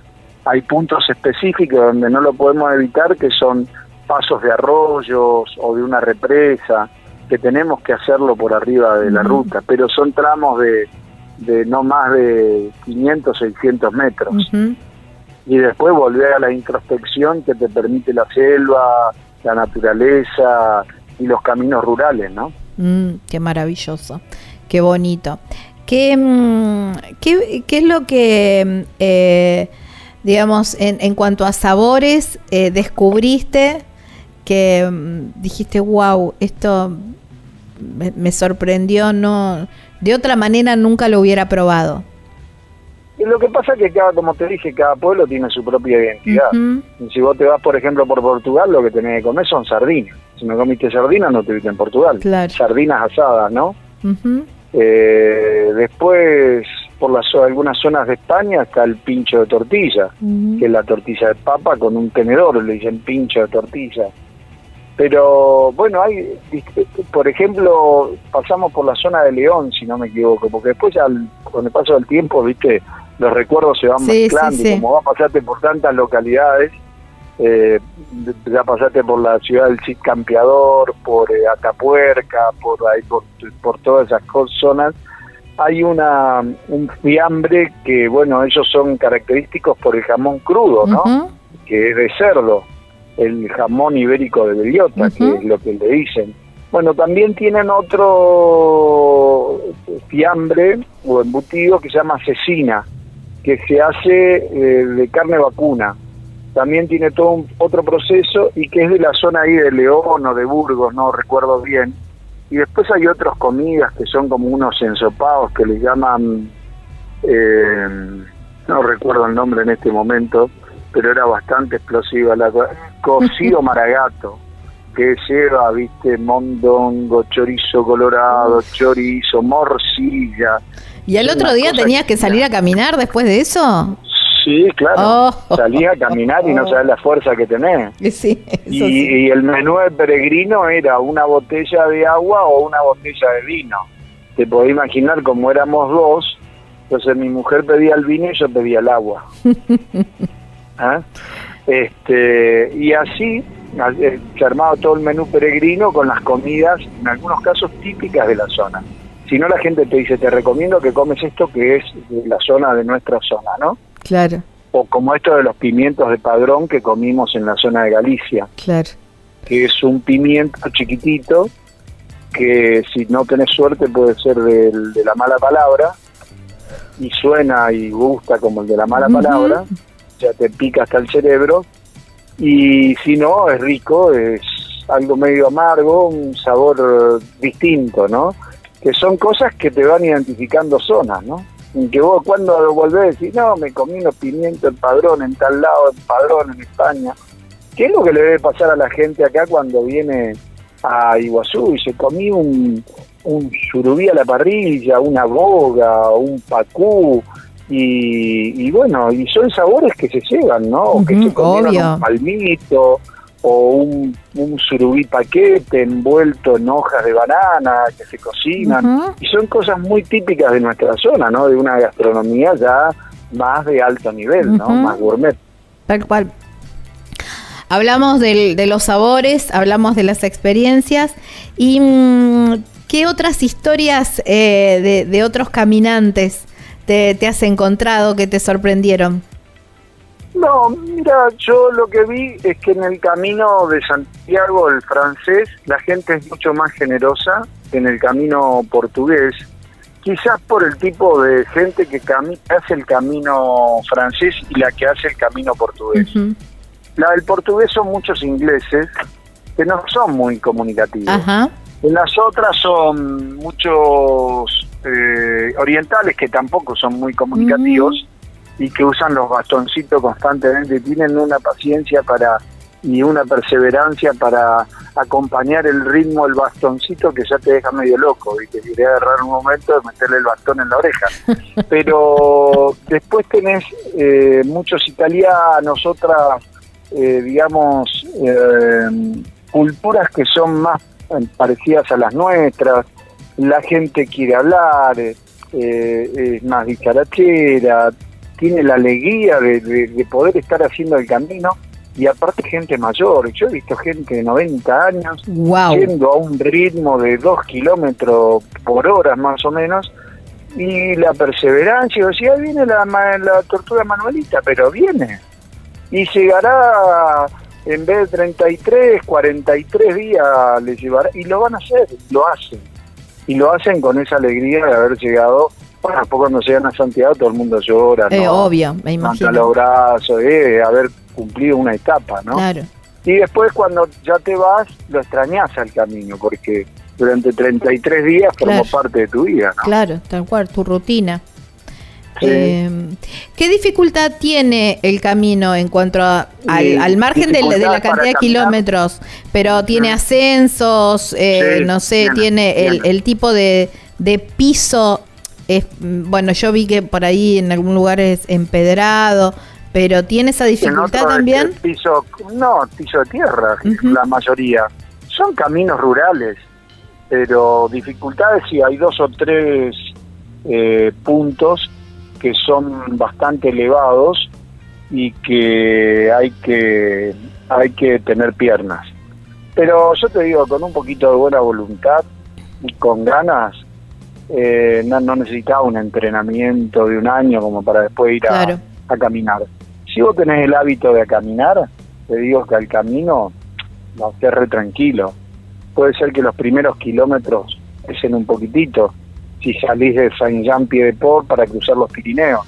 Pero después, en parte, venís en bajada y después ya la inercia te lleva sola. Claro, sí, sí, sí, tal cual. Mario, la verdad que alucinante, nos dio a todos eh, ganas de, de ir a hacer ese camino y mucho más de, de hacer el de el de El las misionero. aguas grandes, ¿eh? Ajá, Eh, porque claro. la verdad que ansiosos. ¿Cuánto tiempo? Uno nunca sabe acá en la Argentina cuando uno proyecta cuánto tiempo le va a llevar. Pero bueno, entre eso entre paréntesis, ¿no? ¿Cuándo crees que puede llegar a estar listo como para des- para hacer la nota y decir, bueno, se lanzó, lo vamos a hacer?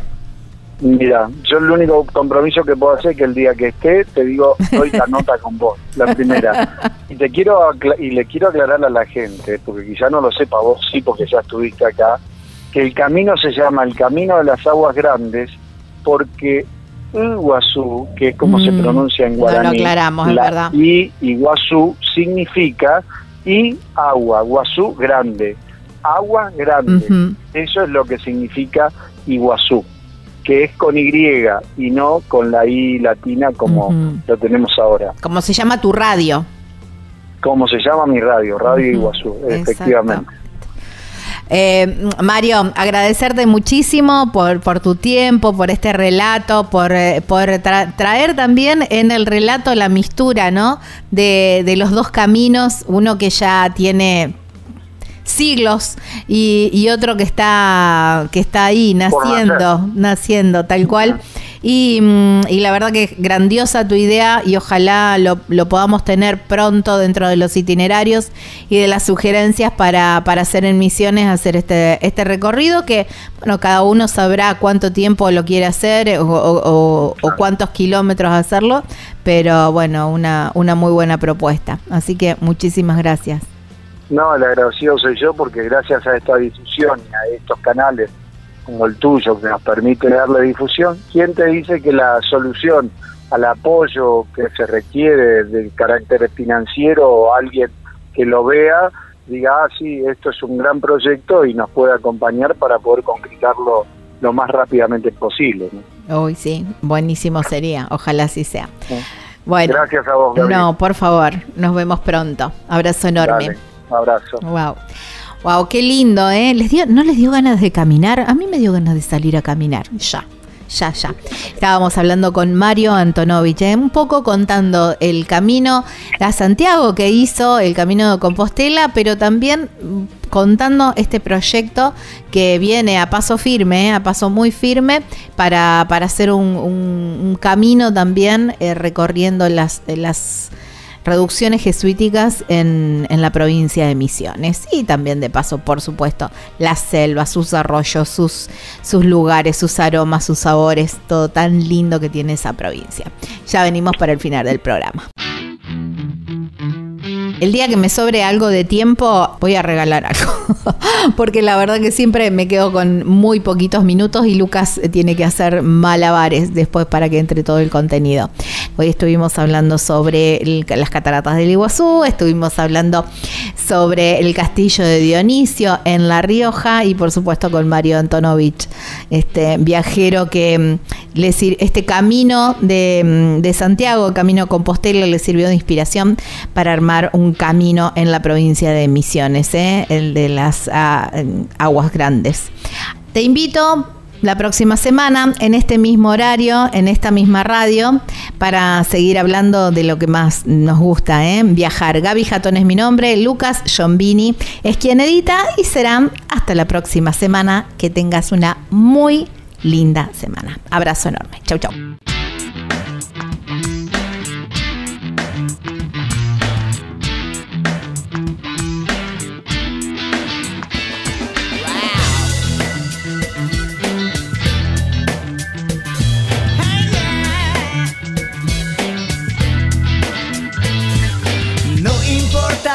Pregunta, la respuesta es viajar. Deja que el mundo te sorprenda.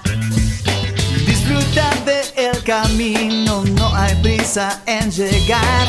Y respira en la naturaleza. Viajero